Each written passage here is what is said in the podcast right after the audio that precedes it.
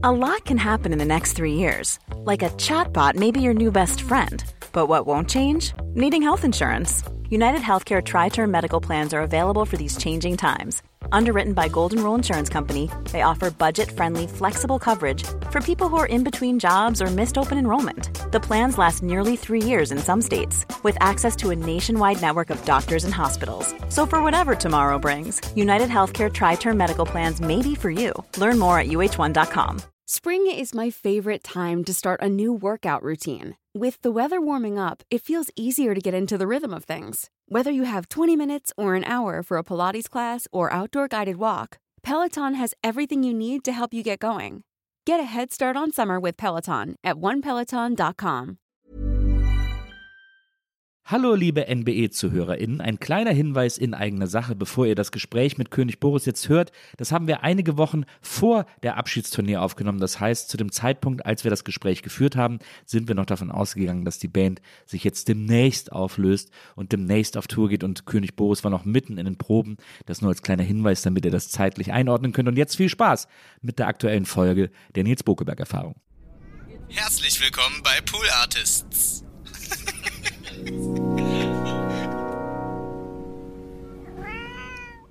Macht Deutschrap keinen Spaß mehr? Das wäre mir zu pauschal, das sozusagen. Also Deutschrap ist ja so groß geworden und fragmentiert, sage ich jetzt mal, dass man nicht das so über einen Kamm sagen kann, das ist irgendwie alles langweilig geworden. Ich Ja. finde, es gibt sehr aufregende, tolle, also ich finde zum Beispiel die neue Fat Tony Single mit Danger Dan hervorragend. Ja. Sehr super äh, toller Blickwinkel für so einen Love-Song und so. Insofern finde ich, gibt es ganz tolle Sachen und auch so, was weiß ich, äh, so Abbi Pop-Abbieger wie äh, Paula Hartmann zum Beispiel. Die ist jetzt kein Rap, ne? aber das ist ja deutlich auch so Hip-Hop geprägte Popmusik Mhm. die ich ganz fantastisch finde. Also der, das Album, was sie gemacht hat, ist großartig. Und äh, also da gibt es schon noch coole Sachen zu entdecken. Es gibt natürlich auch ganz viel Scheiße, das ist ja klar. Aber das ist ja immer so, wenn's, wenn irgendwas so riesig wird, dass es dann auch Sachen gibt, die öde sind. Aber äh, das ist natürlich auch so eine Musikjournalisten-Herangehensweise, so ein komplettes Genre so in so einem Artikel abzuschreiben. Ja. Ist auch legitim, kann man machen, aber ich glaube, so mit der Realität hat das nicht so viel zu tun.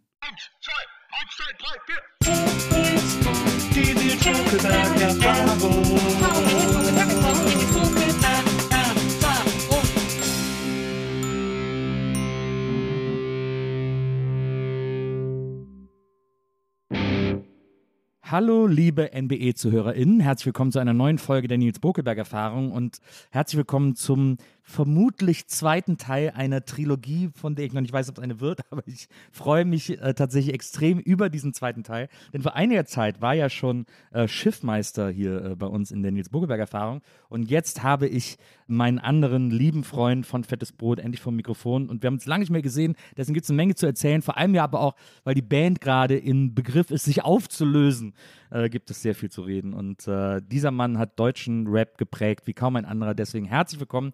Ich bin heute bei ihm hier in Hamburg im Studio, deswegen heiße ich mich, heiße ich mich selber herzlich willkommen in seinem Studio, König Boris. Ja, moin. Äh, herzlich willkommen tatsächlich. Schön, Ja. dass du da bist. Schön, dass ich da sein darf. Ja, vielen Dank für die Einladung. Das ist ja, äh, hier, hier ist es ja schön ruhig bei euch. Ja. Ist das, wird dieses Studio eigentlich bestehen bleiben, auch wenn es die Band nicht mehr gibt? Das ist lustig, wie viele Leute mich das fragen. Es machen sich viele Leute äh, Sorgen um dieses Studio, weil hier auch schon die eine oder andere schöne Party stattgefunden hat. ah ja. Also, ja, das dauert ja eh alles noch ein bisschen. Ne? So, jetzt, dieses ganze Jahr haben wir ja auf jeden Fall noch viel zu tun und ich Ja. glaube, auch im nächsten Jahr wird es noch einiges geben, was so äh, passiert. Insofern äh, gibt es ja jetzt keine konkreten Auflösungspläne. Erscheinungen, ja. Nö, da gucken wir einfach mal. Das ist das, war das eine, äh, also ich meine, man tut sich ja wahrscheinlich nicht leicht, so eine, wie, wie lange gab es? 30 Jahre ungefähr? Ja, muss 30 ungefähr 30 Jahre Jahre, mhm. sein, genau. Das ist ja nicht leicht, sowas einfach so aufzulösen, oder war das so eine Schnapsidee? Nee, also ich sag mal, die Option, dass man sich auflöst, war auch immer ein Begleiter von Fettes Brot. Also es war nie so, dass wir gesagt haben, das ist unmöglich. Ja. Und äh, das ist so ein Prozess, ne? Dann Corona kam natürlich ein bisschen dazu, da war eh große Pause und dann haben sich so auch die Interessen ein bisschen auseinander entwickelt und so. Und wir sind ja auch Typen, die so große Pop-Momente lieben. Und äh, wir haben gedacht, okay, das Schöne ist, dass wir die Band so auflösen, ist, dass wir es selber in der Hand haben. Also, Ja. dass wir bestimmen, wie passiert das, dass wir nicht einfach so versickern oder irgendwie auf einmal hört man nichts mehr von uns. Wir haben das in der Hand und wir wollen das zu so einem großen, schönen Pop-Moment machen.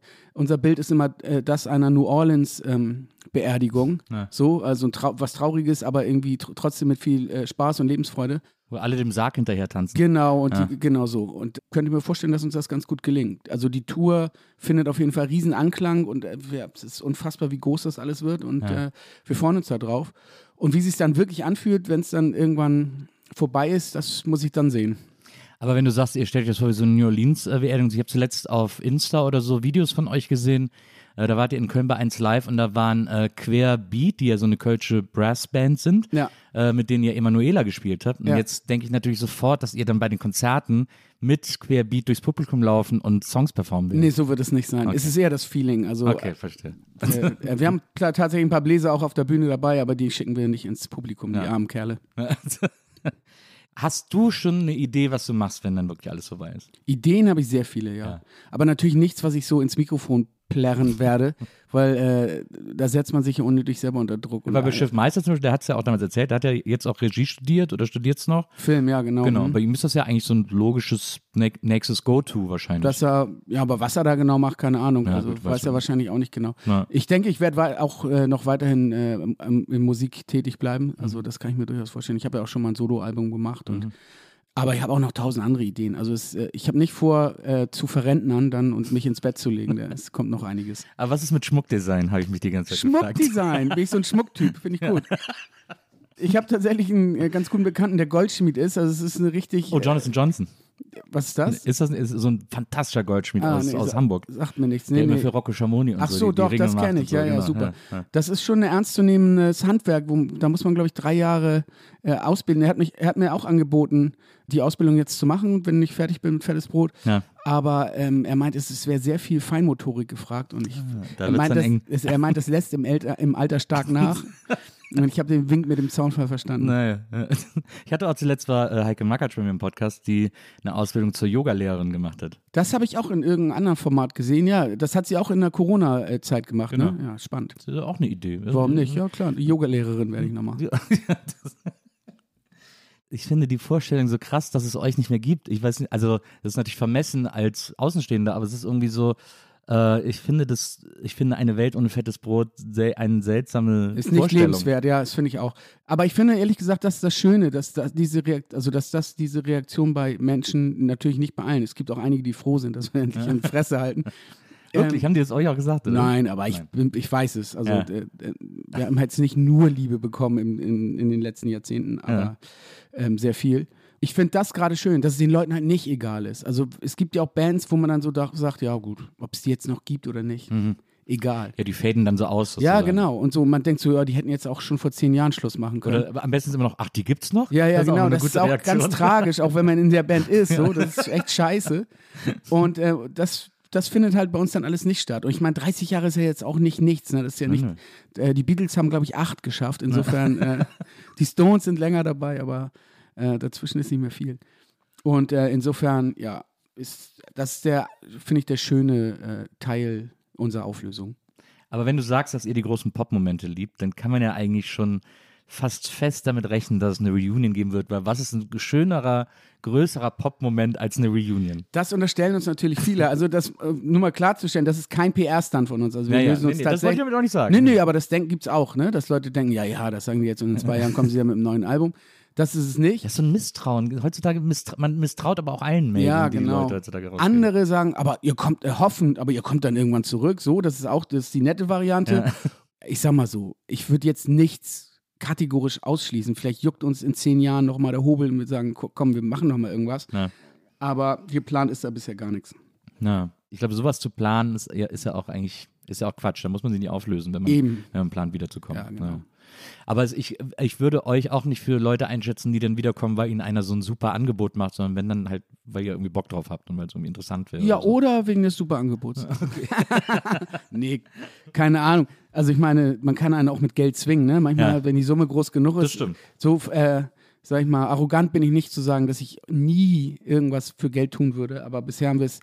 Das ist auch etwas, was in der Bandgeschichte relativ ähm, oder was es selten gibt, wir, gibt, wir haben tatsächlich nie Werbung gemacht für irgendwas bisher. Für gar nichts? Nee. Also für so soziale Geschichten Ja, oder ja, sowas, ja, klar, aber nichts für Also Bezahlung. auch nie, auch nie irgendwie ein Beat verkauft oder so. Eine Musik? Nee, die haben sie dann immer nachproduziert, die So Schweine. Lookalikes. Ja. Das gab's öfter mal. Wirklich? Ja. Ich meine, hör dir alleine äh, die Intro-Musik von Das perfekte Dinner an. Kennst du das? Diese, Ja. Sicherlich. Als, äh, Wie geht's dir nochmal? Ich will, dit, dit, dit, dit, wie da draußen.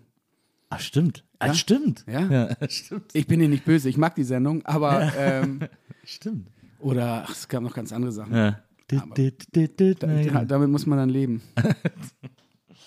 So, jetzt mal wirklich ganz doof praktisch gefragt, weil das, weil ich das einfach, weil ich es mir nicht vorstellen kann, wie löst man denn so eine Band auf? Wie löst man so eine 30-jährige Beziehung? Ist ja auch eine Band, ist ja auch immer eine Art Beziehung. Wie, wie löst man sowas auf? Das weiß ich auch nicht. Das ist Learning by Doing. Also da gab es jetzt keinen Masterplan. Viele Gespräche und äh, sich abtasten und gucken und auch mal Pausen und dann Ideen und wie machen wir es. Und momentan ist das so eine Phase, wo wir so stark im Machen sind. Also wir haben so viel zu tun, als hätten wir gerade irgendwie, weiß ich nicht, Albumpromo. als wären wir neu, wären das neue, der neue heiße Scheiß. Und äh, das Geile ist aber, wir haben, müssen gar nichts verkaufen. Also äh, die Shows sind sold out, die meisten. Unser Greatest Hits Album ist auch, haben wir auch nie mit gerechnet, dass das irgendwie so irgendwie Platz zwei geht. Äh, ohne dass wir irgendwas gemacht haben. Wir haben ein paar so große Interviews gemacht mit Spiegel und Zeit und sowas. Und das war es eigentlich, ne? Das, und sonst so ein bisschen Kleinkram. Das ist natürlich super, an, super angenehme Position, dass man nicht so doll auf die Promotube drücken muss, um irgendwas zu verkaufen. Aber ansonsten sind wir gerade so mittendrin im Machen, gestalten, wie wir proben gerade, wie werden die letzten beiden großen Shows in Hamburg aussehen. Das ist auch noch ein, ein ongoing Prozess. Da hat man gar nicht so viel Zeit, über seine Gefühlslage sozusagen nachzudenken. Ja. Was mir entgegenkommt, weil ich finde das, äh, äh, das Machen immer geiler als so In-Care. Ja, ja, okay. so Mhm, ja. kann aber überhaupt nicht sagen, wie das äh, sein wird, wenn das alles vorbei ist. Aber wir sind ja nach all den Jahren, wir sind ja nicht nur Kollegen, sondern auch schon, bevor es die Band gab, waren wir ja auch alle befreundet. Und es, äh, man ist so verwoben miteinander, dass du das, glaube ich, nie ganz auflösen kannst mehr. Das ist einfach so eine Lebensbegleitung miteinander, dass äh, da, da nie, also ich glaube nicht, dass wir uns irgendwie komplett jemals aus den Augen verlieren werden. Dass jetzt die WhatsApp-Gruppe aufgelöst wird. Also. Die gibt's gar nicht. Was? Nee. Ihr habt keine Messenger-Gruppe? Doch, seit kurzem haben wir eine, aber es ist nicht WhatsApp. Signal, aber gut. Ist aber neu tatsächlich. Ah, wieso hattet ihr das nie? Weil ihr euch sowieso andauernd seht. Äh. Ja, ist- erstens das und zweitens, ich habe mich immer geweigert, WhatsApp mir aufs Handy zu laden, weil ich immer gesehen habe, wie genervt alle sind von ihren Gruppen Ja, und ist dies, das. aber ist ja auch so ein bisschen ist ein bisschen. Ög, Ög. Genau. Ja. Ich habe mich ja jetzt auch überwunden und mein kleiner, einziger kleiner Spleen. es sei mir verziehen, bitte. Wie, äh, wie traurig ist das denn, dass man dann, weil irgendwann kommt ja der Punkt, wo man sagt, okay, komm, let's call it a day irgendwie. Äh, wie traurig ist das? Also da gibt es verschiedene Phasen. Es gab Phasen, da fand ich die Idee trauriger als jetzt. Also mit, mittlerweile finde ich es ehrlich gesagt richtig toll, weil es so funktioniert, weil es so Spaß macht, weil, weil unser Plan sozusagen aufgeht. Also jetzt nicht so, hahaha, unser Plan geht auf, sondern so, äh, die Leute nehmen das so an, wie wir uns das ausgedacht haben, so Ja. in dem Sinne. Und das finde ich ist irgendwie ganz toll. Und wir sind die Ersten, die es so machen. Also ich wüsste jetzt Blumentopf vielleicht noch so, aber vielleicht ein bisschen auf dem Bei denen haben wir es nicht so mitbekommen irgendwie. Da war's die haben so, auch letzte Tour gespielt und so. Ja. Ist ein bisschen anderes Level, aber ansonsten so von den ganz großen deutschen Popbands, die Ärzte haben es in den 80ern mal gemacht, so. Stimmt. Gibt es das eigentlich nicht. Und das ist natürlich auch ein echt ein geiler Vorteil, weil eine andere Band kann das jetzt erstmal nicht machen in absehbarer Zeit, jedenfalls so. Und so, ja, jetzt habt ihr euch mal fettes Brot abgeguckt. So mäßig. Das ist natürlich. Wir müssen jetzt alle weitermachen. ja, verdammt. Wollt ihr dann auch so, wollt ihr dann auch so ein Live-Album machen wie die Ärzte? Mit einer Sprüche-Seite? Also es gibt ja schon Live-Album von euch, aber jetzt so zum Abschluss nochmal. Äh, Ich sag mal, das kann durchaus passieren. Ja, mit, ne, mit die Sprüche-Seite habe ich war das geliebt. Beste. Das war mein erstes Konzert damals, äh, die Westerland-Tour Wirklich? von die Ärzten. Da, Ja, auf, von dem Ever. Da hast du sie live gesehen? Ja. Ach, ist ja krass. Im Stadtpark hier. Ach, wow. Ja, und da habe ich letztens mit Bela B. gewettet, weil er meinte, das kann nicht sein. Er wäre nie, die wären zu den Jahren noch gar nicht im Stadtpark gewesen. Ich wusste es aber, weil ich da war, weil es mein erstes Konzert war, weil es natürlich in meine DNA eingebrannt ist und Ja. ich habe die Wette gewonnen.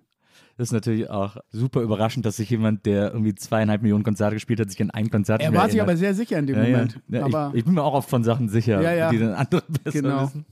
Toll, das hätte ich, die hätte ich damals auch. Ich habe die ja erst mit dem Live-Album für mich entdeckt. Und dann waren, das war ihr Abschluss sozusagen. Ah. Das war halt so, das war so weird damals. Ich war dann, ich war dann aber riesengroßer King Kong-Fan. Ja, okay, das war, so, war die von Bela die Nee, Band? von Farin. Von Äh, Bela war okay. Depp Jones. Ah ja, genau. Die fand ich auch ganz gut, aber King Kong waren für mich die besten. Das habe ich gar nicht so verfolgt damals. Ich fand es traurig, dass die Ärzte sich aufgelöst haben, Ja. aber war ja ein super Comeback dann mit Bestie in Menschen Menschengestalt. Ich war schon seit Debil dabei. Meine Nachbarin Conny Ja. hatte das Album, hat mir das gezeigt und ich habe gedacht, wow, was ist das denn?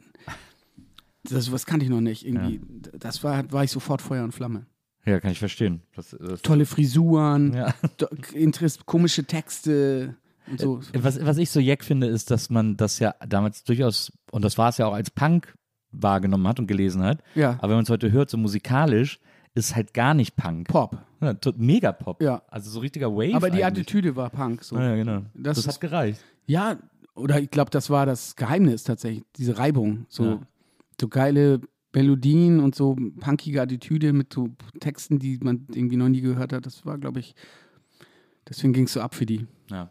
Ich glaube auch immer noch, dass zu spät der beste deutschsprachige Popsong ist, der jemals geschrieben wurde. Auf jeden Fall sehr gut. Ja. Der beste weiß ich nicht, aber Was ist der, dann sag, sag besseren? hab, das gibt's nicht. Also ich finde Listen, so Listen bei Musik Ja. bin ich nicht so ein großer Fan von. Ja. Aber ich finde, also man wird natürlich als Musiker ganz oft gefragt, irgendwelche Listen zu machen für irgendwas. Und Ja. das fällt mir immer wahnsinnig schwer bei sowas emotionalen, äh, fluiden, äh, völlig abhängig von eigenen Stimmungen und so zu sagen, das ist eins, zwei, drei bis zehn. Das, Ja. das ist bei mir, äh, wenn du mich am nächsten Tag fragst, ist es eine komplett andere Bei mir ist schon Liste. fünf Minuten danach Ja. eine komplett Genau, andere dann Liste, ärgert aber man sich, oh, ich Idiot, warum habe ich den Song Ja. nicht draufgeschrieben? So. Und das bei den besten deutschsprachigen Popsongs, also da würden mir auch noch einige andere Aber gute ich mache das immer, ich sehe das immer als Momentaufnahme. Ja, okay. so. Aber man- zu spät ist da eigentlich schon immer bei mir in den Top 3. Immer. Ja, Also ist auf jeden Fall weit vorne, finde ich auch. Hast du Angst äh, vor dem, was dann, also jetzt gerade freust du dich und so, dass es irgendwie so, aber es, gibt es auch irgendwo so eine Angst in dir, dass man dann wirklich gar nicht mehr weiß, was man machen soll? Mm, Also ich sag mal so, wir machen das ja schon ein Weilchen so. Und am Anfang, als es anfing, die Band, so, dann kamen die Leute immer, ja, und was machst du in zwei Jahren? Haben Ja. sie mich dann gefragt, so, wenn das vorbei ist mit der Band. Und unser Manager hat uns damals äh, hat auch gesagt, ja, so fünf Jahre wird das und dann muss man wahrscheinlich was anderes machen. So. Ja. Und es ging, aber das war, hörte nicht auf. Es war immer, es kam immer irgendwas Neues, es ist immer wieder was passiert. Und ich würde sagen, ich bin eigentlich eher so ein schon doch auch auf Sicherheit äh, bedachter Typ, so. Und aber dadurch habe ich gelernt, dass eigentlich irgendwas immer kommt. Ja. Also irgendeine Tür geht auf, die, von der man noch gar keine Idee hatte, dass es das überhaupt gibt oder möglich ist oder so.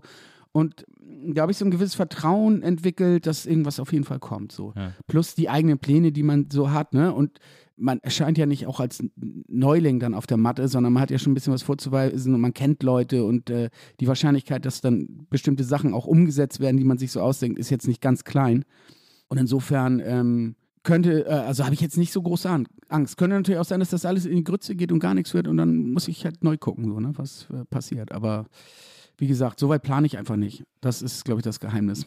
Aber du wirst auch irgendwelche Vorstellungen haben, was du, also oder sei es auch erstmal nur so, dass du sagst, okay, ich will auch einfach erstmal ein halbes Jahr reisen oder I don't know, irgendwie sowas, wo man denkt so, wenn das vorbei ist, dann mache ich erstmal sowas, was ich mir so richtig, mache ich so einen richtigen Gönjamin, äh, wie es bei Kollega so schon heißt. Äh, also so irgendwie, das, das, sowas hast du bestimmt geplant, oder? Ja, nee, das, das Interessante ist ja, ich finde, das ist so, ein, so eine Sicht aus so einem, wenn man so einen Job hat, den man so macht, um Geld zu So verdienen. ein 9 to 5. Ja, genau, so. Ja, mhm. äh, und dann keine Zeit hat für all die anderen Sachen, die man so gerne machen möchte, dann kann ich das verstehen. Ich habe ja das, das große Geschenk, was diese Band ja auch ist, ist ein großes Maß an persönlicher Freiheit. Es war halt schon immer möglich, auch mal zu sagen, Leute, ich bin jetzt mal ein halbes Jahr draußen und äh, fahre nach Reis in Asien rum oder mach dies, mach das, so. Und äh, auch zu dritt haben wir ja wahnsinnig viel verrückte Sachen. Ich meine, wir haben die halbe Welt bereist. Wir waren in Russland, in der Ukraine, ich meine, sehr aktuell. Wir waren in den USA, wir waren in, in Mexiko und hast du nicht gesehen. Mhm. Und äh, insofern ist bei uns, glaube ich, also, oder wenn ich mal für mich spreche, für mich nie so das Gefühl aufgekommen, ich hätte irgendwas verpasst oder es irgendwas, was ich schon lange mal machen wollte, wozu aber nie die Möglichkeit bestand. Deswegen gibt es ja gar nicht so die großen Pläne. Halbes Jahr Playstation spielen. Boah, schrecklich. Ich habe 98, glaube ich, aufgehört mit Playstation Wirklich? spielen. Ja, ich, war- die erste Playse hatte ich Ja. und dann habe ich FIFA gezockt und äh, Tekken und so und dann habe ich irgendwann ge- gemerkt, wie viele Stunden das einfach frisst vom Ja. Tag. Ja, ja. Und dann ist sie kaputt gegangen und dann habe ich gesagt, okay, das ist ein Zeichen, ich hole mir keine neue. Wahnsinnig dis- diszipliniert äh, gehst du durchs Leben. Ich, ne? Ja. Ja, wenn ich mich so reden höre, äh, klingt das tatsächlich so. Aber äh, es gibt auch Un Undiszipliniertheiten in meinem Leben, glücklicherweise. Sex sexuell verlottert, So. gu- guter Rotwein. Ist ja auch ein guter, guter Zeitvertreib.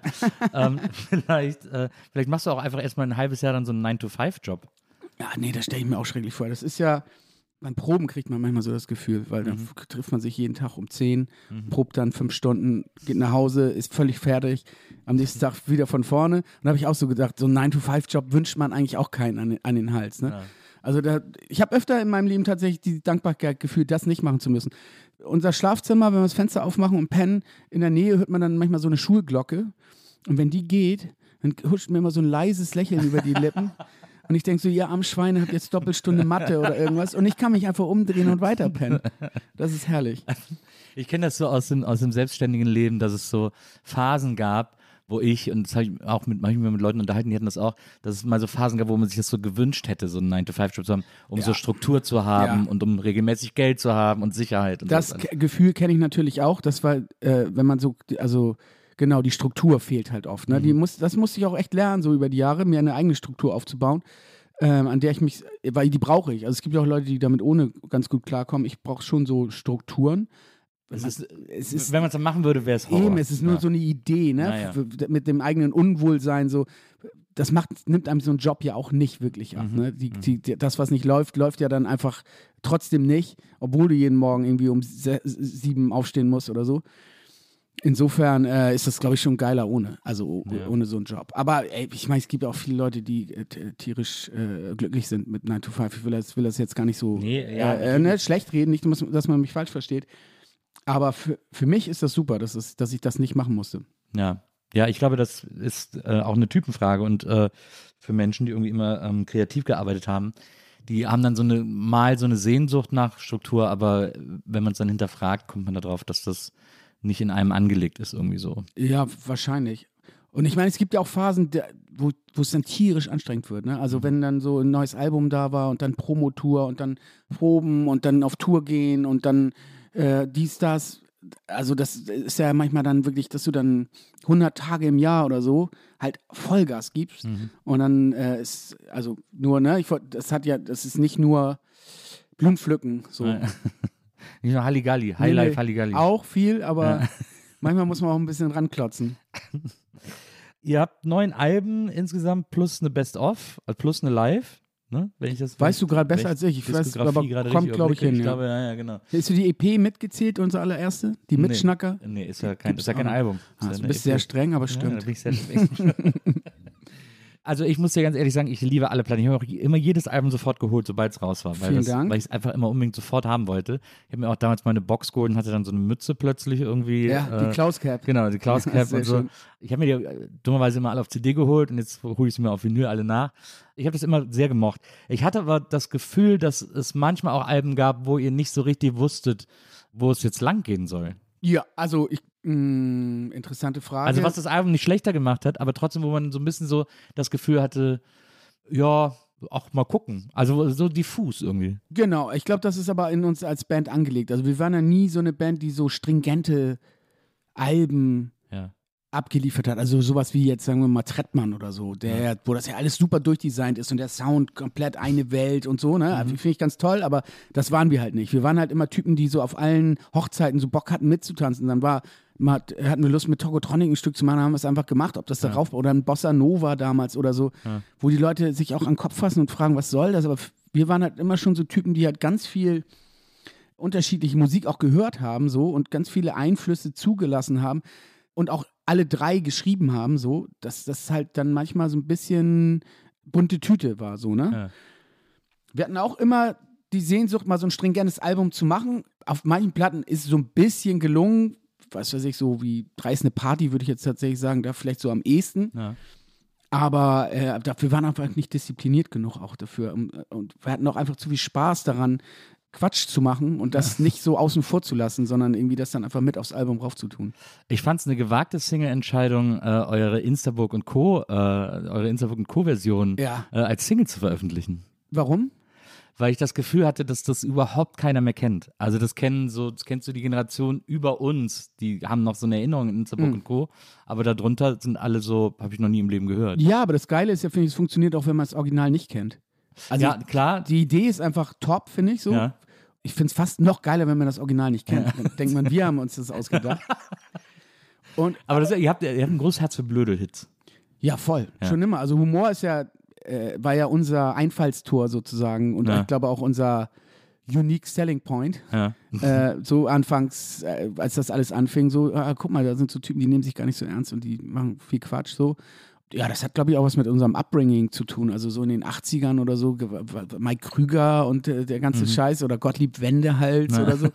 Äh, da- das ist natürlich auch irgendwie mit in uns drin, ne? Klar. Und aber es gibt natürlich auch, auch Rap-Bands, die äh, Hum- Humor haben, was weiß ich, wie De La Soul oder so. Äh, das waren ja auch irgendwie große Vorbilder von uns. Oder die Beastie Boys oder so, ne? Die haben ja auch irgendwie Ja. mit offener Hose irgendwie auf der Bühne gestanden. ja, aber klar, Instabook. So, ich finde es halt geil, wenn man auch so die deutsche, also wenn man so ein bisschen rumkramt in der deutschen Musiklandschaft von früher. Ne? Ja, ja. Da war das ja noch nicht so groß und da war das auf Deutsch ging ja voll uncool und so und dann gab es halt irgendwie lustige Sachen. Äh, Dr. Renz mit der Idee angekommen. Wieso gab es nie ein Otto-Feature? Das gab es tatsächlich mal irgendwie so eine Idee. Otto hat mal Emanuela in einer seiner Shows äh, Ah, ja. äh, gecovert. Die Geschichte mit dem, äh, mit dem Knusperhäuschen, weißt du? Seine, äh, äh, Hänsel und Gretel. Hänsel und Gretel äh, hat er ja schon, das zieht er ja schon seit äh, Jahrzehnten durch, dass Ja. er da immer neue Versionen macht und dann hat er es mit Emanuela auch einmal gemacht. Ja. Dann hätte er ja als Revanche mal für, ein- für ein Feature vorbeikommen Eigentlich schon, da weiß ich gar nicht, warum das nie zustande gekommen ist. Ich bin ein großer Blöde-Hit-Fan. Ich, Ich meine, du kommst aus Köln. ja, ja, aber da gibt es ja ganz wenig blöde Hits. Ja, ich dachte so, diese ganzen Karnevalgeschichten und so. Deutsche Musik ist doch kein Blödel, ist doch Achso, keine blöde Möchte ich Musik. mich in aller Form entschuldigen. Es gibt sogar fantastische kölsche Rap-Acts. ja, das Ähm, weiß ich doch. Also, auch auf. Von, auch von coolen Säulen abgesehen, äh, gab es gab's ganz viele. Die Firma war auch Kölsch. Ja, klar, Fidel Castro oder. Äh, der, Genau, Fidel Castro, äh, Retro-Gott Hulk Hogan ist ja auch Kölsch. Genau, ja, aus Köln kommen ja immer viele Bands. Naja, diese, dieses ganze Groove Attack-Umfeld. Genau. MC war ja auch, war ja aus Köln. Ja, Bei so blöde Hits, ich bin, also ich finde den Nippel, ich finde der Nippel ist immer noch der beste blöde auf jeden Fall. Den hat, hatte ich in letzter, letztens auch wieder am, am Schlawittchen, ich weiß gar nicht warum. Nein, der ist super. Und dann hat Mike Krüger auf dem Album danach wollte den wollte den, den gleichen Hit wieder landen und da hat er wirklich einen Song gemacht, der heißt Der Knubbel. Echt, ne? Hat ist nicht funktioniert, ne? Hat irgendwie nicht hingehauen. Ganz normal, das ist, äh, mussten wir auch die harte Schule lernen. Wenn man versucht, Hits zu kopieren, ist es ein äh, Habt ihr, absolut, habt ihr mal versucht, Jein zu kopieren? absolute Garantie, dass es nicht klappt. Ja, das haben wir mal versucht. Ich sag nicht, welcher Song es geworden ist, das hört man nicht, wenn man es nicht weiß. Okay, also er ist, es ist ein veröffentlichter Song. Ja, aber ähm, das funktioniert nicht. Jetzt fragen sich alle, ob es ein Song von euch gibt, der eventuell heißt oder so. Ja. Vielleicht. Ähm, und ich finde, äh, was ich auch bemerkenswert finde, das habe ich zwar auch schon äh, Schiffner das letzte Mal gesagt, aber äh, du bist quasi der wichtigere Adressat, weil es nämlich auch von dir stammt.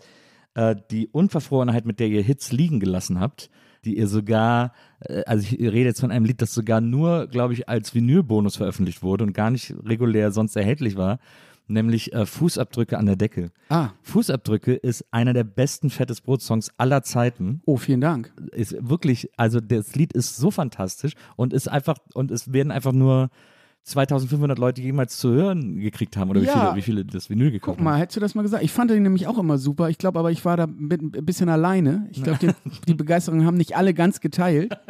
Insofern hat er es nicht aufs Album geschafft, aber ich finde es auch ein schönes Lied. Ja, ich wollte mit Maria, das war so während der Pandemie, wollten wir immer ein Video dazu machen. Äh, äh, so ein, so ein Lyric-Video. Oh, wie sehr schön, ja, gerne. Na, aber das ist, finde ich, finde ich, einer der besten Songs, äh, der jemals auf einer Platte von euch war. Und ich liebe den sehr, ich höre ihn immer noch sehr gerne. Okay, cool, ich muss mir den mal wieder anhören. Und ich mix den dann immer so, ich mache so oft, manch- manchmal mache ich so DJ-Mix, dann mix ich den so mit, mix ich so danach immer so zum Beispiel Dude Dude von Früher, weiß nicht, ob du das noch kennst, ein 80er, ein 80er-Song, der auch so sphärisch ist irgendwie. nee, Passt da irgendwie so super zusammen. okay.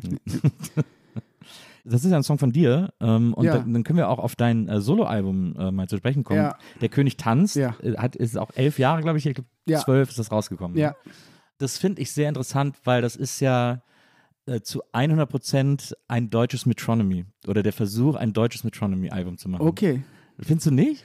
Jein, also ich habe tatsächlich viel Metronomy gehört zu der Zeit, das Ja. stimmt. Aber ich würde da auch noch ein paar andere Bands drin hören, so, aber Äh, Ja, also es ist jetzt natürlich keine, keine Metronomy-Kopie oder so, aber ich finde, der Metronomy-Einfluss ist schon sehr stark äh, hörbar. du bist der Erste, dem das aufgefallen ist. glaub Wirklich? Ich. Ja. Aber so, ich finde, so, so Keyboard-Lines zu singen und auch so zweistimmig, auch in so einer, in so einer Kopfstimme so eine Keyboard-Line mitzusingen und so, da habe ich sofort gedacht, okay, das ist, also ich, und ich liebe Metronomy, deswegen habe ich mich so gefreut. Schön. Aber das fand ich sehr äh, augenscheinlich. Okay. Mhm. Ja, lustig. Anderen ist das gar nicht so aufgefallen. Aber klar, das ist auf jeden Fall ein Einfluss, ja. Ich würde The Cure, würde ich auch noch nennen. Ja. Also so Wave Pop, Ja. würde ich jetzt mal sagen, im, im, als grobe Bezeichnung.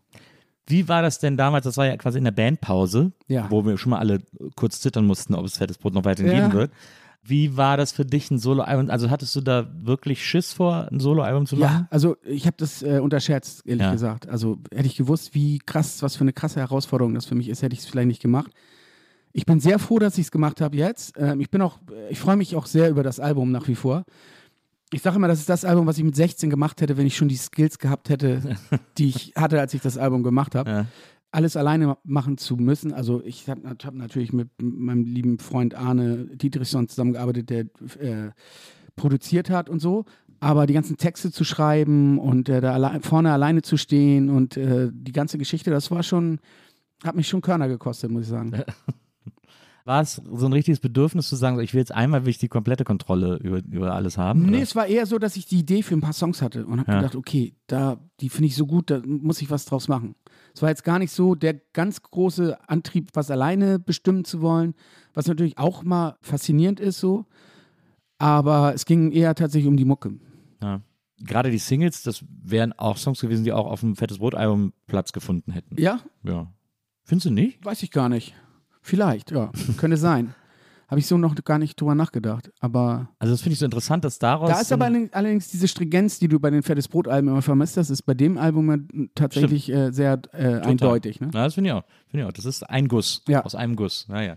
Das, ich finde, mein äh, Lieblingslied ist äh, Schwanenteich. Ah, okay. Das finde ich irgendwie am, äh, am, auch ein bisschen am weirdesten und, Ja. äh, und deswegen am interessantesten. Okay, sehr gut. Du warst ja auch beim äh, äh, Bundesvision Song Contest damit. Ja. Hattest du da jemals überlegt oder Ambitionen, das da noch weiterzumachen, dann noch ein Album zu machen, als der König tanzt? Oder Danach war ich froh, dass ich wieder in den Schoß der äh, Familie zurück Kolchose? durfte. So. Danach haben wir dann ja auch direkt ein fettes Brotalbum gemacht. Ja. Und da habe ich mich dann auch wieder auf die Jungs gefreut und ähm, äh, hatte jetzt gar kein Bedürfnis, da irgendwie solo weiterzumachen. Aber jetzt in den zehn Jahren seitdem war nicht nochmal, dass du gedacht hast, ah, das kann ich nochmal aufleben lassen? Oder nee, Nee. eigentlich nicht. wieso war, wieso war da dieses Styling, einfach um dich von der Band abzusetzen? Dieses geschminkte Auge und diese Hut und so. Das war ja zur Zeit, zur gleichen Zeit war auch ungefähr Herr Sorge. Was auch so Er kam zum Glück nach mir. Ich war sehr froh, dass ich vorher da war. Wir hatten dann drüber nicht geredet. Das war echt verrückt. So. also Sammy Deluxe, auch mit so einem Ja, seltsamen Styling. Und äh, äh, ich, er hat sich, glaube ich, bestimmt geärgert, als er gesehen hat, äh, als er auch. Alter, was macht der denn? Der macht ja jetzt genau denselben Look wie Ja. ich. So, insofern war ich da glücklich, der Erste zu sein. Nee, es ging so ein bisschen um äh, diese Authentizitätsfalle zu entgehen und so einen Pop-Charakter zu schaffen Ja. und so ein bisschen so David Bowie-esque mäßig. Ähm, aber ich muss sagen, auch das habe ich unterschätzt, wie aufwendig das ist mit dieser Sch Schminkerei und dieser Verkleidung und, Und so. es war ja noch, und es war ja noch, ich fand es, ich fand es immer nie konsequent genug. Also es war noch so ein bisschen zu wenig, fand ich. Ach, okay, krass. Also mehr wäre nicht gegangen, das kann ich dir auf jeden Fall sagen. Sich alleine auf der Zugtoilette so zu schminken, weil zu irgendeiner Promo geschehen ist, das ist wirklich echt schrecklich. Das ist Ja. wirklich ganz sch- schwierig. Oder bei 32 Grad in Wien in voller Montur, komplett geschminkt und so. Das, ist, das würde ich heutzutage wirklich weglassen oder anders lösen. Ja. Es gibt auf jeden Fall noch ein paar sehr, sehr tolle Fotos von Outfits, die äh, die es dann nicht geschafft haben, die ich zu Hause liegen habe. Die werde ich, glaube ich, irgendwann mal posten. Das ist ja auch etwas, was wir jetzt alle vermuten, dass quasi jetzt nach der Tour und nach den letzten Konzerten und so dann nochmal so eine große B-Seiten- und Raritätensammlung kommt und dann nochmal irgendwie so ein, also es gab ja schon, äh, Fettes Brot für die Welt war das ja, glaube ich, mit den ganzen, mit den ganzen B-Seiten. Genau. Ähm, aber es bis dahin gab, ja. Genau, dass das nochmal kommt und dass dann irgendwie auch nochmal äh, vielleicht so ein Buch wie von den Beastie Boys kommt mit so Bandgeschichte und so äh, Wer weiß. Memorabilia und sowas alles. Kann alles passieren, weiß ich jetzt, aber wissen wir jetzt ehrlich gesagt noch nicht. Die Pläne sind noch nicht da. Wie gesagt, wir sind jetzt tatsächlich echt sehr damit beschäftigt, das auf die Beine zu stellen, was vor uns liegt. Ja.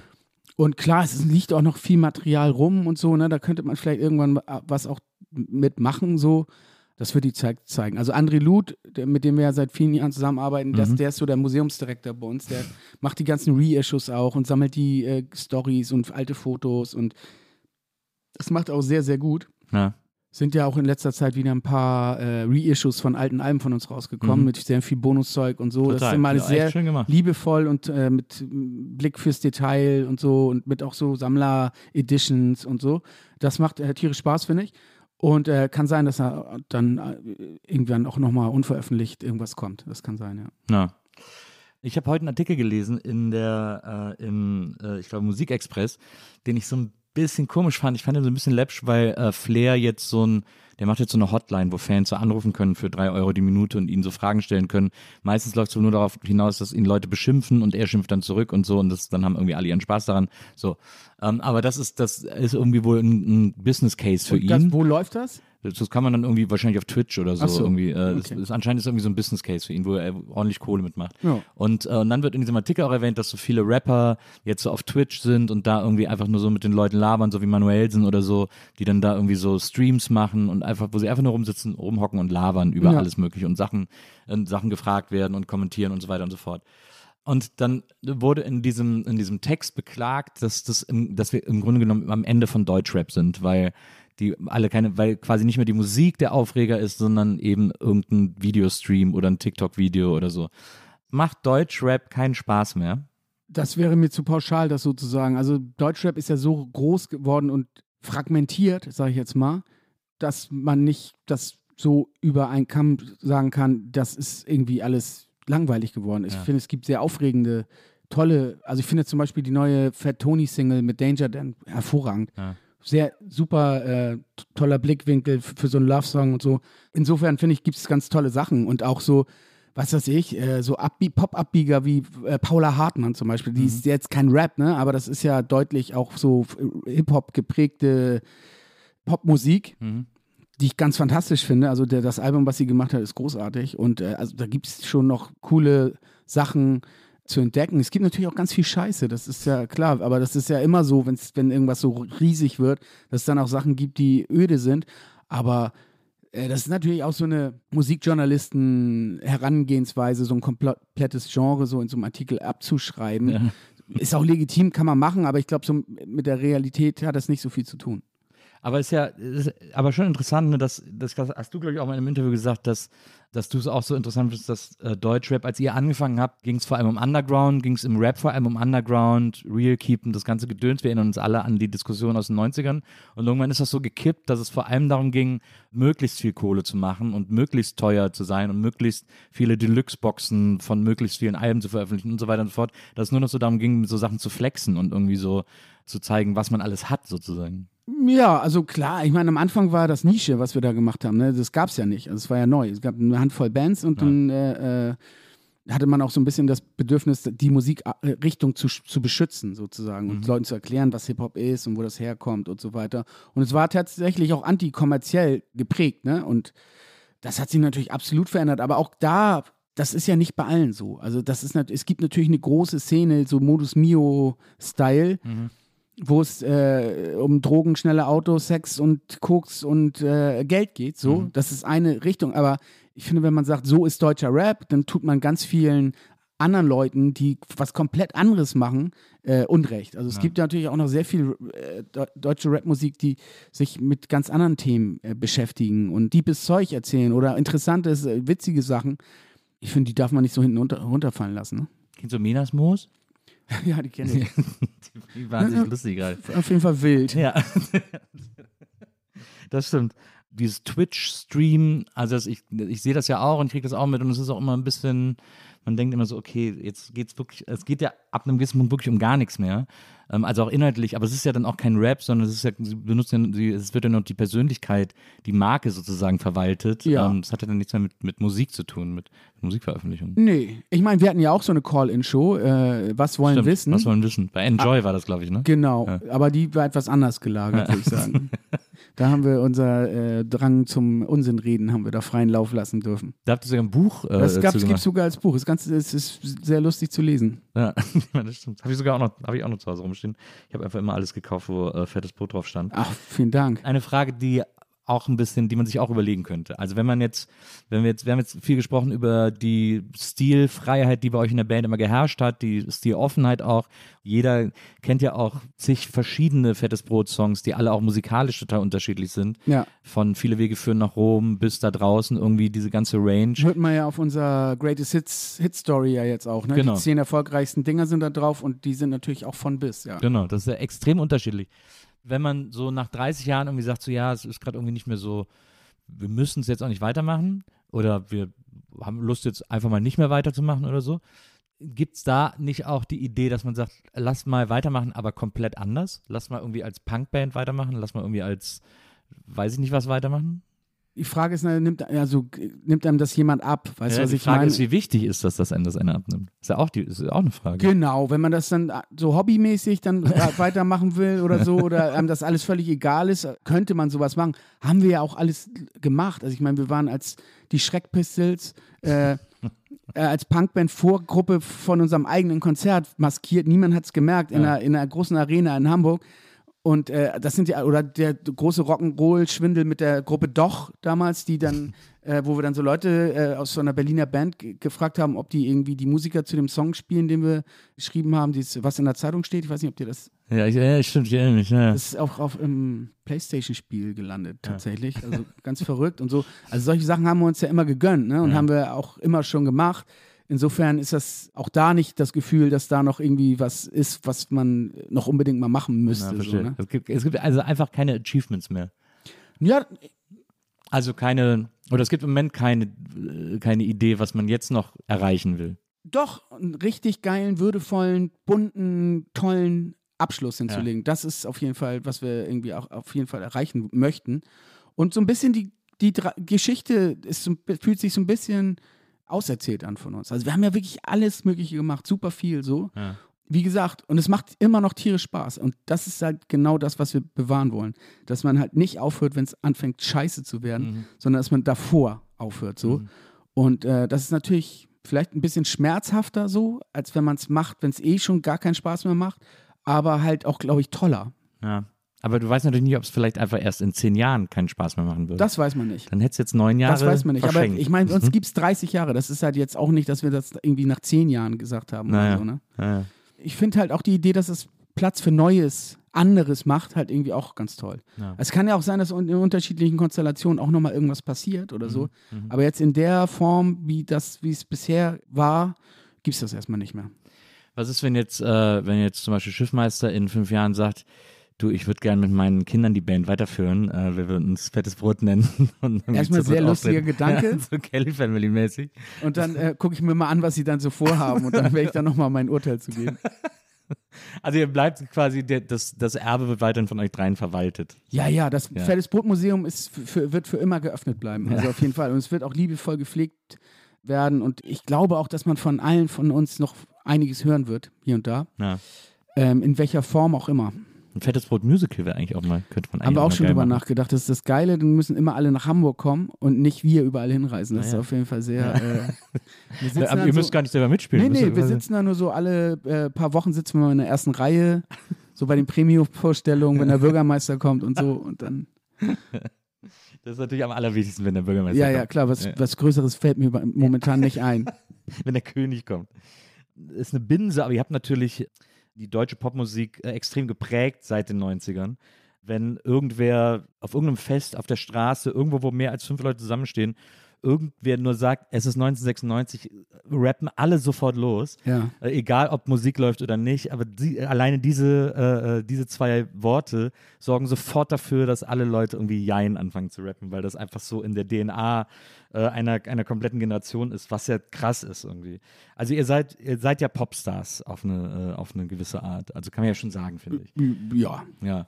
Ist es, äh, ist das vielleicht auch, also weil ihr werdet, ihr geht jetzt alle auf die 50 zu, wir sind jetzt die Generation der Menschen, die 50 werden, wo man auch früher als Das behauptest du jetzt. ja, aber früher als ich, also wenn ich an 50-Jährige aus meiner Kindheit denke, sind wir alle, ich we- weiß immer nicht, ob ich schlimm oder cool finde, dass wir nicht so sind. Also weil als wir Kinder waren, waren 50-Jährige schon einfach richtig alt. Ja. Und Das wir, hat sich wir sind komplett, aber so cool. das hat sich komplett verändert. Das finde ich auch. Ja. Das sind halt auch die Zeiten. Also die Leute werden ja auch nicht mehr 65, sondern die werden 95 so. Ja.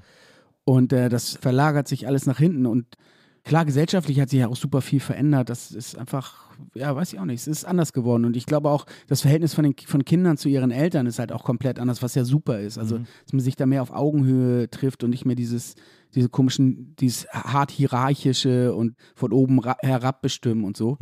Ja, wo, Aber also, du, die Frage wolltest genau, du. worauf, worauf ich hinaus will, ist, kann man nicht gut altern als Popstar. Also wir alle machen sich jetzt gerade ein bisschen über Madonna lustig. Ich finde es ein bisschen weird, weil sie kann auch machen, was sie will, weil sie ist fucking Madonna irgendwie. Ja. Ähm, es gibt so eine Unakzeptanz von Popstars, die alt werden.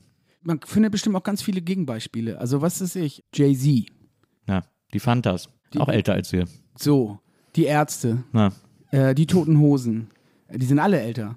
Ja. Ich meine, die Ärzte haben letztes Jahr auf dem Tempelhoffeld vor 60.000 Leuten gespielt. Ich, ich glaube, interessiert niemanden im Publikum, wie alt die sind. Und ich finde, es ist auch unerheblich. Also, Ja. wenn jemand was Geiles macht, so, was mich begeistert, dann interessiert mich nicht, ob der 18 ist oder 58. Mhm. Dann finde ich das einfach gut.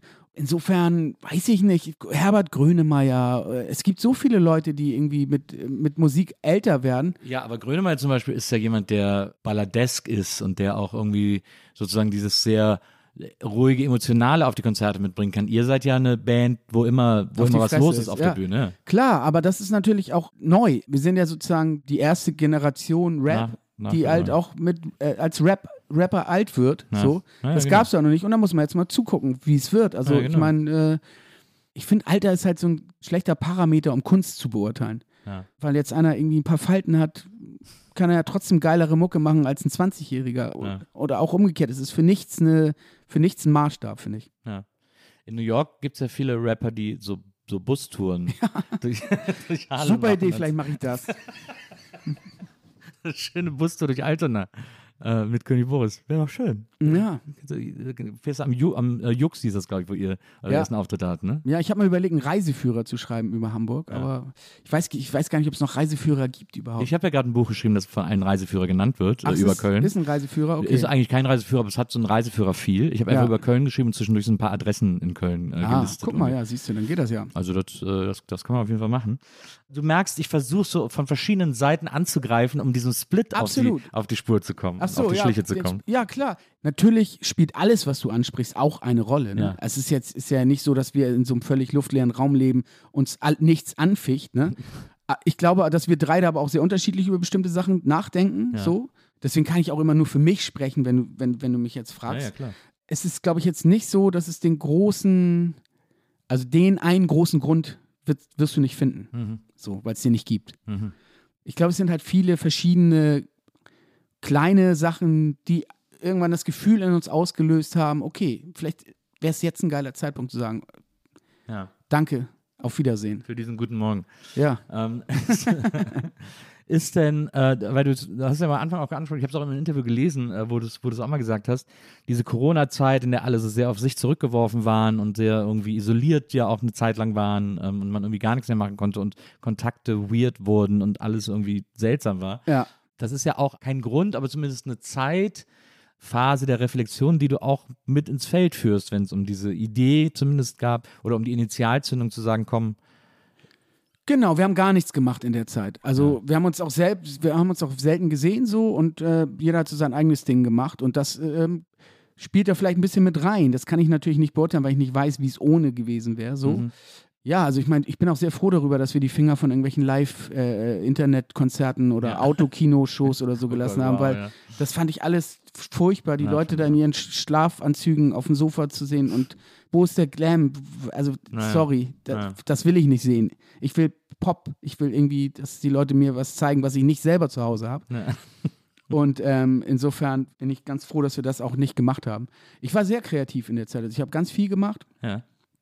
Und ähm, Aber nur Mucke oder auch was? ja, viel Oder Musik, malst du jetzt auch? Ja, genau, auch so, so ein Krams, Ja. aber jetzt nicht ziellos. Also, nicht Also Schmuckdesign war noch nicht dabei. Schmuckdesign war noch nicht dabei, aber du drängst mich ja heute sehr Ja, dahin. ja, wirklich. Da muss ich nochmal überlegen, ob ich damit nicht vielleicht anfange, irgendwelche alten Kronkorken zusammenzulöten und für viel zu viel Geld zu verkaufen. Es ist eine klassische Zweitkarriere, äh, Schmuckdesign. Deswegen ja, das ist ja natürlich ja schrecklich. Also das ist sowas, darauf möchte ich unbedingt verzichten auf sowas. Ich bin so, das ist so, also ich verstehe natürlich total, dass du nicht nur protektiv bist, sondern auch sagst, ich will jetzt auch nichts äh, Falsches sagen, weil ich es einfach noch nicht weiß. Also weil man merkt ja, dass du jetzt nicht jeden Tag Gedanken damit verschwendest, was ist, wenn jetzt die Tour vorbei ist und so. Und klar, du bist jetzt sowieso sehr eingespannt in diese ganzen Vorbereitungen äh, und dieses, das Bereiten dieses Finales und Ja. so. Da denkt man eben noch nicht darüber nach, was nach dem Finale passiert. Irgendwie macht es mich verrückt, dass ich nicht weiß, was du da machst. Was ich danach machen Ja. werde, ne? Ja, das ist schön. Ähm, aber ich, Vielleicht muss ich, vielleicht müssen wir es so machen, vielleicht muss ich dir jetzt einfach eine Band aufschwatzen, dass wir eine Band machen oder so, dass ich wenigstens weiß, dass du irgendwas machst. also ich bin mir sehr sicher, dass musikalisch von mir auf jeden Fall noch was kommen wird Ja, danach. Da, äh, das, ich glaube, so weit kann ich mich aus dem Fenster lehnen. Aber du bist, du bist die ganze Zeit, du bist so etwas vorsichtig. Genau, weil ich ja auch nicht seit gestern erst in diesem Business bin. Und weil ich, ich ja weil ich weiß, wenn ja irgendwo, mal- irgendwo so ein Satz gesagt wird, Ja. wie, dann steht morgen da und da, König Boris plant schon Ja, Solo-Karriere verstehe. nach Fettes Brot. Ja. Und äh, war König Boris Solo-Karriere vielleicht ausschlaggebend für die Trennung von Fettes Brot? Und weißt du so, also das äh, kann ja dann, das, das hat ja ganz schnell dann so ein Eigenleben. Ja. Und äh, na, das kann ich mit Nein beantworten auf jeden Fall. Insofern bin ich mit Ankündigungen und man setzt sich auch selber unter Druck tierisch. Also, Stimmt, ja, ne, klar. so, dann fragen Leute, ja, was ist mit deinem Solo? Ja, es hat nicht geklappt, hat nicht, habe ich nicht hingekriegt. So, ne, Ja. das ist deswegen. Und ich kann mir auch noch ganz viele andere tolle Sachen vorstellen, die ich aber dann, wenn ich mir sicher bin, dass das tatsächlich passieren wird, in die Welt, stolz in die Welt rausposaunen werden, werde. Aber das traue ich mir jetzt noch nicht zu. Und bist du, äh, bist du sehr misstrauisch geworden in den 30 Jahren? Das klang jetzt so, ne? Eigentlich nicht. Ich bin eigentlich eher sehr entspannt, weil ich merke, es passiert nicht viel. Aber so bestimmte Fehler Muss man nicht muss man einfach machen. nicht nochmal machen, so, weil man schon, wenn man einfach Clickbait kennt und weiß, wo dann aus irgendwelchen drei Interviews eins zusammengeklickt wird mit einer schmissigen Zeile, fettes ja. Brot hasst Bushido oder so. Damit alle schön draufklicken und dann steht da aber gar nichts von drin am Ende des Tages. So, deswegen, ähm, ja. Aber äh, eigentlich bin ich so entspannt mit dem ganzen Zirkus wie noch nie, weil ich Vielleicht, weil es aber auch auf eine gewisse Art zumindest jetzt absehbar vorbeigeht. Ja, ich sag mal so, wir, wir sind ja, unsere Fressen sind ja sehr bekannt. So, das wird natürlich jetzt auch Ja, nicht eben. äh, Ja, ab deswegen dem sag ich nur 3. quasi auf eine September diesen Jahres vorbei sein, sondern ich glaube, das werden wir unser Leben lang bleiben. Das Ja, das wird, wird sich dann vielleicht graduell verändern in die eine oder andere Richtung, je nachdem, was man noch so vorhat. Mhm. Aber ich glaube, wir, man, wir werden immer die drei Typen von fettes Brot bleiben. So. Insofern, dem wird man nicht mehr entkommen. Mhm. Das, äh, also, dass man auch so besonders beobachtet wird, so in der Öffentlichkeit. Aber auch das ist etwas, woran ich mich, das ist einfach in, in mich übergegangen, in mir übergegangen, keine Ahnung. Ja. Das ist nichts, worüber ich noch nachdenke. Also habe ich sowieso relativ wenig. Am Anfang war das natürlich weird. Mhm. Zu den Jein-Zeiten, als man dann plötzlich überall erkannt wurde im Bus und, da, und dachte, was ist denn jetzt los? Da musste man sich erstmal ein bisschen äh, orientieren und sich seine Taktiken zurechtlegen, aber das ist heutzutage völlig entspannt. Und das, die Leute sind ja alle cool und nett und zu 99,9 Prozent super Ja. äh, höflich und wissen, haben auch ein gutes Feel dafür, wann was geht so.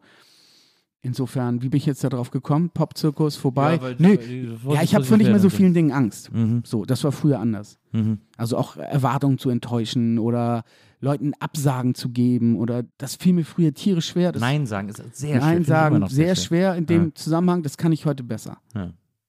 Aber das heißt, dass du am, ab 3. September auch immer noch nicht nackt über den Kiez rennen wirst. Höchstwahrscheinlich nicht, aber das würde ich wahrscheinlich auch nicht machen, wenn ich mich keine Sau kennen würde. Bin dann, dann doch eher eine privatere Person. Ja, du hast gerade eben noch von sexuellen Eskapaden gesprochen. Ja, Also die mache ich aber schön zu Hause. Ja. Davon erzähle ich dann bunt und gerne, aber zugucken soll mir dabei keiner. Ähm, verstehe. Was glaubst du, was wird das Erbe von Fettes Brot sein? Die Musik ist, wird das Ja. Erbe sein. Also ich glaube, Ja. das ist das, was auch immer bei uns im Mittelpunkt stand. Wir sind ja nicht angetreten als Promis, Promis, sondern als Typen, die Musik lieben so und Bock auf Rapmusik haben und Musik toll finden. Und ich glaube, das ist auch das, was bleiben wird. Mhm. Und das ist ein sehr schönes, äh, sehr schöner Gedanke. Also ich glaube, und Jein, hattest du ja auch vorhin gesagt, das hat, dass das eine Generation geprägt hat. Ich glaube, es prägt heute noch Generationen. Glaube ich auch. Ich glaube, das kannst du heute noch auf einer Studentenparty Absolut. und alle können mitsingen. Also ich glaube, es gibt so, es sind uns sind ein paar zeitlose Songs gelungen, so Mhm. in den Jahren. Und das, mehr kann man sich ja als Musikmachender nicht äh, wünschen. Ja, ja, das stimmt. Auch eine Frage, die ich, äh, die ich interessant finde. weil ich sie mir oft stelle, äh, bei den Dingen, die ich getan habe, äh, natürlich in einem äh, weitaus weniger erfolgreichen Scale als ihr, aber ob ihr das auch habt, dass ihr an, weil du gerade eben auch zum Beispiel gesagt hast, ihr habt nie Werbung gemacht und so weiter und so fort, gibt es so rückblickend Momente, wo du denkst, da wäre es eigentlich besser gewesen, wenn wir ein bisschen businessmäßiger gedacht haben, weil ihr seid, glaube ich, auch eine Band, die, ihr habt ja immer alles zu dritt entschieden und es musste immer einstimmig entschieden werden. Und ich glaube, das ist oft so, dass ihr auch oft sehr gefühlig entschieden habt, äh, gewisse Dinge. Und denkst du so im Nachhinein, wenn wir hier und da an zwei, drei Ecken und Enden businessmäßiger gedacht hätten, auch wenn das ein Horrorwort ist, würde ich jetzt noch in einer größeren Villa leben oder wie so. Geht gar nicht. Mm. Also, weil ich finde, weißt du, es gibt immer so viele Leute, die so sagen so, ich, ah, ich hab, früher war es so wild und wir haben so viel Quatsch gemacht und so, aber ich bereue nichts. Ne? Das ist ja, ja. Ist ja eine, gängige, eine gängige Sicht der Dinge. Ja. Ich finde es aber gar nicht schlimm, Entscheidungen zu bereuen, weil wir waren auch alle jünger ab einer gewissen Zeit, zu einer gewissen Zeit, waren auch alle ein bisschen dümmer und man lernt dazu und man kann dann im Nachhinein sagen, oh, das hätte ich schon irgendwie besser handeln können. Ich habe mal eine Jury-Mitgliedschaft in einer sehr bekannten Casting, Musik-Casting-Show abgesagt, wo ich sehr, sehr, sehr viel Geld verdient hätte. Ja. Du warst, hast aber mal, du hast ja einmal Jury gemacht mit Nena zusammen. Genau, das war bei dieser Rap-Geschichte. Ja. Und wo, wo Lena dann draus hervorgegangen ist. Ja. So. Danach kam, wurde ich zugeschissen mit Anfragen, Wirklich? ja, komplett. Alle wollten, dass ich in irgendeiner Show äh, da Jury, was mich auf einer Seite geschmeichelt hat, auf der anderen Seite überfordert. Und die habe ich abgesagt und das wäre sehr viel Kohle gewesen, aber das ist nichts, wo ich jetzt denke, ah, das fehlt mir heute. Also ich bin ja. wohlhabender Mensch. Also Geld ist jetzt nicht das große, der große Antrieb. Mhm. Wer weiß, wie es geworden wäre, wenn ich es gemacht hätte. Vielleicht wäre es auch schiere schief gegangen oder so. Mhm. Da denke ich mal manchmal vielleicht drüber nach oder so. Einmal im Jahr. aber wenn die Steuer kommt, nein, Scherz. Ähm, aber es ist jetzt wirklich nichts, wo ich sagen würde, das bereue ich. Ja. Oder so. Es ist auch, ich finde es, ja, es ist schwierig mit dem Bereuen. Natürlich haben wir Sachen falsch gemacht. Es gibt Songs, die ich scheiße finde, so zum Beispiel. Würde ich jetzt auch nicht sagen, welche, ja. weil von anderen Leuten sind das die Lieblingssongs. Ja. Aber auch, auch erstaunlich wenige, wo ich so denke, bei, ich meine, wir haben auch ein paar hundert Songs geschrieben. Das ist, äh, da so wenig sehr schlecht gealtert ist, finde ich irgendwie, bin ich selber ganz beruhigt drüber. Insofern habe ich da jetzt keine großen Reuegefühle. Ich glaube ehrlich gesagt auch, dass es ein Geheimnis von der, der Langlebigkeit unserer Band ist, dass wir ganz viel Scheiß einfach, für den es viel Geld gegeben hätte, einfach nicht gemacht haben. Mhm. Also vielleicht ist es auch nur, eine, möchte man das selber so sehen, aber ich glaube, dass viele Fans das auch schon auch mitbekommen haben. Mhm. Ohne das genau zu, also eher so als Gefühl. Ja. Weil äh, die Leute kriegen ja immer nur mit, was man macht. Und mhm. was man nicht macht, kriegt ja kein Mensch mit. Ja. Man kann davon ausgehen, dass das Hundertfache von dem, was die Leute gesehen haben, abgesagt wurde. Ja. Also, was alles auf unserem Tisch lag, das weiß ich, ich weiß gar nicht, ob sich da Leute ein Bild von machen können. So von bis. Ja. Die verrücktesten Sachen, wirklich. Für manche hätte es dann auch sehr viel Geld gegeben, aber wir haben dann gesagt, nee, danke.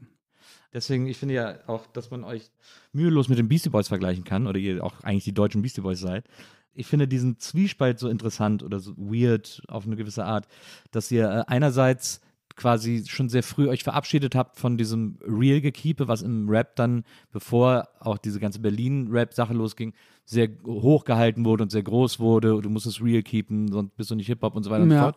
Da habt ihr euch irgendwie früh von verabschiedet, da irgendwie mitmischen zu wollen. Ja. Weil ihr sowieso. War auch nicht ganz freiwillig die Entscheidung. Ja, ihr, ihr, habt natürlich als Sellout gegolten, weil ihr einen Hit hattet und ja, so weiter. Ja, genau. Es war halt auch, wir waren auch so ein bisschen das Stiefkind der naja. deutschen Rap-Szene in der Zeit. Total, ja, das stimmt. Aber, aber habt euch dann davon irgendwie so emanzipiert ja. und gleichzeitig habt ihr aber diese innere Bandlogik sehr real gekeept, indem ihr einfach nicht alles gemacht habt, indem ihr sehr bewusst Werbedeals ausgeschlagen habt und so weiter. Ja, ja, viel realer als so mancher Real Keeper das gemacht hat, ja. auf jeden Fall. Aber ey, man muss sich auch nicht alles auf die ganz ganz groß auf die Fahnen schreiben. Naja, so, ne? Es naja. ist so. Das ist diese Hamburger. Äh, Meinst du, dass so, so das geschäftsmännische, nee, nee, ich mein, ich hanseatische Understatement? Die Hamburger Dezenz, genau. Ja, ja, ja genau. Okay. Das ist das Understatement. Ja, ja, vielleicht ist das ein bisschen so, keine Ahnung. Aber es aber wir wollten wirklich immer punkten mit unserer Musik und mit unseren Shows. Ne? Das mhm. war so, glaube ich, immer der Fokus, den wir, den wir hatten und wenig so diese Kriegs-, Nebenkriegsschauplätze, soll man vielleicht heutzutage nicht sagen, aber diese äh, anderen Felder, auf denen man sich äh, irgendwelche Home Stories oder ja. der ganze Promi-Scheiß, den halt ja. Leute auch von einem wollen, so, ne? Ihr hattet doch bestimmt auch schon mal Promi-Dinner-Anfragen und so. Ja, ja. Ja. Hatten wir auch. Ich mag ja das perfekte Dinner voll gerne. Ja. Aber das Promi-Dinner, da fühle ich überhaupt nichts. Also ich finde das so, wenn so, bei dem anderen hätte ich vielleicht sogar mal mitgemacht, aber äh, Kannst ja noch, wenn, dann, Zeit. wenn dann so ein Haufen B-Promis oder C-Promis, die nicht, nicht kochen können, dann kochen. Ich habe hab sehr gut gekocht. Ich habe da mal mitgemacht. Warst du dabei? War vor Ah. Jahren, als ich in München studiert habe, habe ich da mitgemacht. Ja, das finde ich auch erstmal Äh, das Mindeste, wenn man in so einer Show ist, dass man dann wenigstens versucht, anständig zu kochen. Absolut. Und Oder? Es war, es, war, es war so lustig, weil wir haben uns super gut verstanden, wir vier Kandidaten. Und die Produktion ist ein bisschen verzweifelt, weil wir uns irgendwann ab Tag zwei einfach alle total geliebt haben und uns allen immer maximale Punkte für alles gegeben Ah, ja, haben. ja, Und klar. War da leider kein Konflikt mehr in der Show. Ja, das funktioniert dann natürlich nur so halb gut. Wir, wir haben mal überlegt, ob wir, also ob wir denen mal vorschlagen, Ja. eine Runde. Also wo wir aber die Leute bestimmen, die da mitmachen. Ja. So, haben wir aber nie gemacht. Das perfekte Brote-Dinner. Ja. Ja. Das perfekte Abendbrot. Diese Idee schließt auch noch an eine Frage an, die ich noch habe. Weil wenn du heute Musik machst und Musik promoten willst und so, dann gibt es ja gewisse Tools, die du unbedingt mitnutzen musst. Du musst unbedingt Insta-Stories machen, du musst unbedingt TikTok machen. Ich habe neulich gesehen, dass Peter Fox jetzt immer so Dance-TikToks macht, die ich super weird finde, weil ich irgendwie denke so, Digga, du bist Peter Fox. Also ich meine so, aber er hat doch Bock, mein, soll er machen, aber es wirkt so ein bisschen, als würde ihm jemand sagen, du musst das jetzt machen. Ja, das, aber das Leute- frage ich mich, ob das wirklich so ist. Muss man das machen? Ja eben, das wollte ich dich fragen. Ach so, ja, da bin ich mir auch ehrlich gesagt nicht sicher. Also ich bin auch bin bei Instagram, Ja. König Boris de Großer, wer mir folgen möchte, herzlich ja. Ich eingeladen. folge dir auch. Freue ich mich, ich folge dir ja auch. Ja. Das macht mir Spaß. Also da das finde ich, das ist so. Ja, weil es noch so ist ja selbstbestimmt im Grunde genommen. Ja, und es ist auch so, ich finde, das ist die äh, liebevollste Plattform. Mhm. Also, was ich so mit, ist, wahrscheinlich haben Leute auch schon Todes-Hate bekommen auf Instagram, ja, keine klar. Ahnung. Aber es, ich finde, das hält sich sehr im Rahmen, das, ich was ich so mitbekomme zumindest. Ne? Ja. Das mache ich jetzt nicht ausschließlich, weil ich denke, ich muss das machen, um meinen Scheiß zu promoten. Mhm. So. Also auf der anderen Seite denke ich, ja, weiß, es ist echt schwierig, was muss man mitmachen, was nicht. Also, was ich immer noch glaube, was stimmt, ist, das Wichtigste ist, man hat eine gute Idee. Ja. Also von dem, was man macht, so mal ganz, ganz vorne angefangen. Ja. Ich glaube immer noch, dass Attraction works better than Promotion. So, das äh, glaube ich ist immer noch wahr. Mhm. Und es gibt ja so viele Kanäle, über die Leute heutzutage was mitkriegen, sei es YouTube oder TikTok oder Instagram, selbst Facebook. Ich meine, alle sagen, Facebook ist tot. Wie zig Millionen Leute sich Facebook noch regelmäßig angucken, das, Ja. äh, ne, so vielleicht nicht die 15-Jährigen, Ja. aber man verkauft an 15-Jährige auch keine Platten, sondern an, de an deren Eltern. Ne? Ich meine, das sind alles so Überlegungen, wenn man anfängt, so businessmäßig darüber nachzudenken, die, die man sich dann stellen muss. Und ich glaube, ehrlich gesagt, ist es so, dass man das machen muss, sollte, wo man irgendwie das Gefühl hat, okay, das, das bin ich noch selber. Da muss ich nicht irgendwie so tun. Ich weiß nicht, wenn Peter Fox gerne tanzt, ich meine, er tanzt ja super und er hat ja immer viele Dinge, das auf TikTok zu machen, cool. Ob er damit eine Platte mehr verkauft, würde ich nicht sagen, dass das unbedingt die Antwort unbedingt in Stein gemeißelt Ja sein muss. Ja, ja, verstehe. Oder es ist, also es sollte im besten Fall nicht die Antwort sein. Ja, das eh nicht. Also Ja. ich meine, aber da, da, das, da machen wir ein ganz großes Fass auf, was ist gute Kunst und woran wird das bemessen und Ja. wer entscheidet das am Ende des Tages. Ne? Plattenfirmen sagen einem ja jetzt auch immer, dass der Refrain sofort am Anfang kommen muss, damit es Ja. TikTokable ist, sozusagen. Damit ein Lied ein Hit werden kann. Das stimmt, aber ich habe mit äh, ganz viele neue Songs zum Beispiel, fangen gerade mit ganz langen Instrumental-Passagen an. Also es insofern, gibt eine Gegenbewegung. ja, ich glaube, das ist auch immer so. Es gibt auch wieder Gitarrensolos. Ist dir mal aufgefallen, dass in den letzten Jahren Gitarrensolos und. Saxophon-Solos plötzlich wieder auftauchen? Na klar, und das kommt immer alles zurück. Also und, äh, und es wird immer junge Leute geben, die sagen, nee, so wie es gerade jetzt, so wie es gerade jetzt ist, da habe ich gar keinen Bock drauf. Ich mache das mal ganz anders. Plötzlich ist das der heiße neue Scheiß und alle finden das interessant und dann sagt dir irgendjemand, ja, dann musst du das so machen und es, also ganz, ganz ehrlich, wir haben ja ein paar Hits geschrieben in unserer Karriere so und ich konnte, hätte dir nie vorher sagen können, das wird ein Hit und das wird keiner. Wirklich nicht. Nein. Im Nachhinein fühlt sich das immer so an. Jeder sagt jetzt, ja, Emanuela ist ja klar, dass das Ja. ein Hit wurde. Ja. Äh, so Party-Song. Das denkt man jetzt, weil es ein Hit ist. Ja. Bevor das Ding draußen war und das irgendjemand kannte und sich das anhört, ist das Jazz. Das ist von der Songstruktur völlig kryptisch. Ja. Das alles über jede Regel über Haufen geworfen. Das gibt's so nicht. Allen, denen wir das vorgespielt haben, damals so mit dem Kopf geschüttelt haben gesagt, was ist das? Und wir so, wie, das ist doch voll geil. Ja. Und dann so, hä? Es hat keiner verstanden. Aber ihr habt, hattet das Gespür, dass ja, es, aber wir haben dass auch es Menschen gezweifelt. erreichen Ja, kann. wir fanden es einfach geil, aber Ja. wir waren uns nicht sicher, das wird jetzt ein Hit. Wir haben gesagt, ach scheiße, hoffentlich interessiert es überhaupt irgendjemanden, weil alle schon so mit dem Kopf geschüttelt haben. Wir haben gesagt, nee, das machen wir jetzt trotzdem. Und wir haben dann natürlich auch gute Beratungen durch André und Jens so, die ja dann auch so ein Feeling haben. Und so, also speziell André, der so ein Feeling hat, sagt, nee, nee, das ist schon geil, mach, Ja. das, mach das mal. Der Ja. uns dann immer auch so in so eine Richtung gepusht hat, hier und da mal, wo wir so gedacht haben, ja, sollen wir da aber weitermachen an dem Song? Er so, seid ihr nicht ganz dicht, das ist einer eurer geilsten Songs. Oder, also ich, schwule Mädchen oder so, das haben wir gedacht, da müssen wir noch so ein Punkprojekt gründen nebenbei, um das raus. Und man, nee, das seid ihr, Ja. seid ihr bekloppt? Ja. Schreibt das jetzt gefälligst zu Ende und dann bringen wir das raus. Und wir okay. Insofern weiß ich gar nicht, wie sehr man über Promotion Hits generieren kann. Also ich glaube, Klicks kannst du generieren Ja. über, und Likes und sowas. Aber Erfolg ist ja auch so, auch das ist so fragmentiert heutzutage. Es gibt ja die Leute mit den Milliarden Klicks, die kriegen aber keinen 400 Club, 400er Club mit Publikum voll. So, wir, äh, fast die Tasse vom Tisch gesch geschmissen, mich in Rage geredet. Ja, also, aber, super Reflexe. Wir ähm, kaufen die größten Hallen aus, aber was weiß ich, unsere YouTube-Videos, ich meine, die gucken schon Leute, aber Ja. das ist jetzt nicht, dass sie, wenn wir einen neuen Song rausgebracht haben, dass sie am nächsten Tag 30 Millionen Klicks hatten. So, Ja, ne? ja. Das ist schon sehr, äh, und was will man davon? Ja, So, was, was ist das, warum machst du Musik? So. Das sind äh, so Fragen, die man sich stellen muss und ich glaube, da gibt es keine Antwort, die auf alle immer passt. Ja. Ich ich glaube auch dieses, es gibt ja dieses Mantra, was einem früher eingebläut wird, wenn man sich in der Öffentlichkeit bewegt, von Managern oder Promotern und sonst wird die immer sagen, every promotion is good promotion und ich glaube, das stimmt gar nicht. Ich glaube, es gibt auch einfach beschissene Promotion. Ja. Ich glaube schon, dass es gibt auch Sachen, die upturn, Ja. wo man dann keinen Bock mehr hat, sich die Band anzuhören Genau. oder die, die, die Sängerin oder den Sänger oder so. Genau. Auch so wie der Wendler gerade, dessen Show jetzt abgesagt Ach, wurde. das ist ja gut. Aber das hat ja mit Musik nichts zu tun. Nee, also in, Ja, in fast gar keiner Richtung. Boris, ich hab's wirklich, ich hab's, äh, finde ich, von fast allen Seiten versucht. Ähm, es gibt keine klare Antwort, warum ihr jetzt aufhört, außer dass ihr einfach Bock drauf habt. Ja, ist das, aber ich finde, das ist doch auch irgendwie ganz Es ist ja sympathisch. schön, Ja. weil ich finde auch so ein bisschen, auch in Zeiten von Social Media, Magic, ungenaues, nicht Platz zum selber rein interpretieren und überlegen. Raum für eigene Notizen. zu, richtig zu lassen, finde ich, ist eigentlich auch ganz schön. Ja, es, mich, mich macht es ein bisschen fuchsig. Das finde ich gut und ich, ja, ja. ich hoffe, es wird dich dazu äh, äh, bringen, uns auf äh, Tour zu besuchen, ja, unbedingt, natürlich. weil vielleicht gibt es da eine Antwort. Ich dachte, dass wir beide zusammen Fußabdrücke äh, performen. Sehr schön. Ja, muss ich noch den Text nochmal lernen. Ja, sehe ich auch. Ähm, Vielleicht können wir uns auf Kölsch trinken einigen. Das ist auf So. jeden Fall einfacher für mich. Das stimmt, ja, das stimmt. Das finde ich, das finde ich die beste Alternative dazu. Aber jetzt erstmal äh, wünsche ich äh, dir und euch natürlich viel äh, Spaß, also bei den Proben, bei dieser ganzen Vorbereitung und so, bei dieser ganzen Vorbereitung des eigenen Begräbnisses, der eigenen Beerdigung. Das ist ja jetzt noch sehr zeitintensiv, sehr arbeitsintensiv. Das ist ja, Ja. äh, sehr aufregend auf jeden Fall. Total. Wir sind gerade mitten in den Proben und äh, das bockt tierisch. Polizei war schon da, weil Wirklich? wir zu laut waren. Ja, verrückt. Zweimal. Ihr probt doch in einem Proberaum. Ja, oder? genau. Aber Da, okay. genau, da fängt es dann auch an, weird zu werden. Das ist so, wie wenn man zur Müllabfuhr geht und sagt, ihr seid zu laut beim Mülltonnen einsammeln, so, müsst ihr ja. bitte mit aufhören. Ja.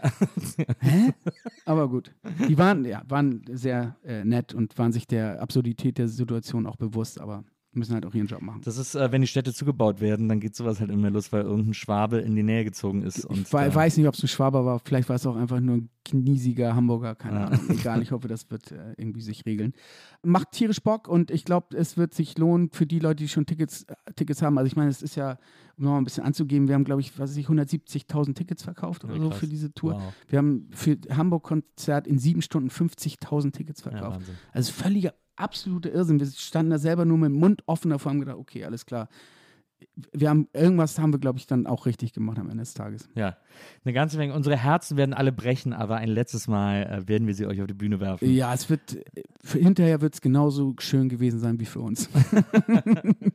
Vielen, vielen Dank auf jeden Fall, dass du dir heute Zeit für mich genommen hast. Vielen Dank für die Ähm, Einladung, war mir eine Freude. Ja, mir auch. Und ich bin äh, wirklich sehr, sehr, sehr gespannt, was da noch kommt.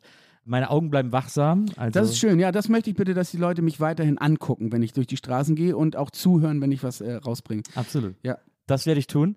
Äh, ich sag mal, bis ganz bald. Ja, bis bald. Und äh, liebe ZuhörerInnen der Nils Bokeberg-Erfahrung, wir hören uns nächstes Mal wieder hier bei der NBE. Bis dahin, macht's gut. Tschüss.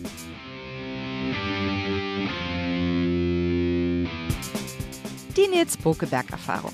Von und mit Nils Bokeberg. Eine Produktion von Pool Artists. Team Wenzel Burmeier, Lisa Hertwig, Maria Lorenz Bokeberg, Frieda Morische und natürlich Nils Bokeberg.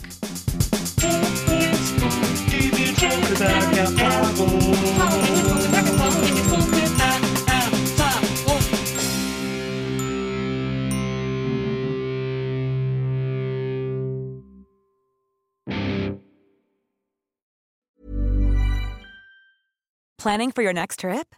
Elevate your travel style with Quince. Quince has all the jet setting essentials you'll want for your next getaway, like European linen, premium luggage options, buttery soft Italian leather bags, and so much more. And is all priced at 50 to 80% less than similar brands. Plus, Quince only works with factories that use safe and ethical manufacturing practices. Pack your bags with high-quality essentials you'll be wearing for vacations to come with Quince. Go to quince.com/pack for free shipping and 365-day returns.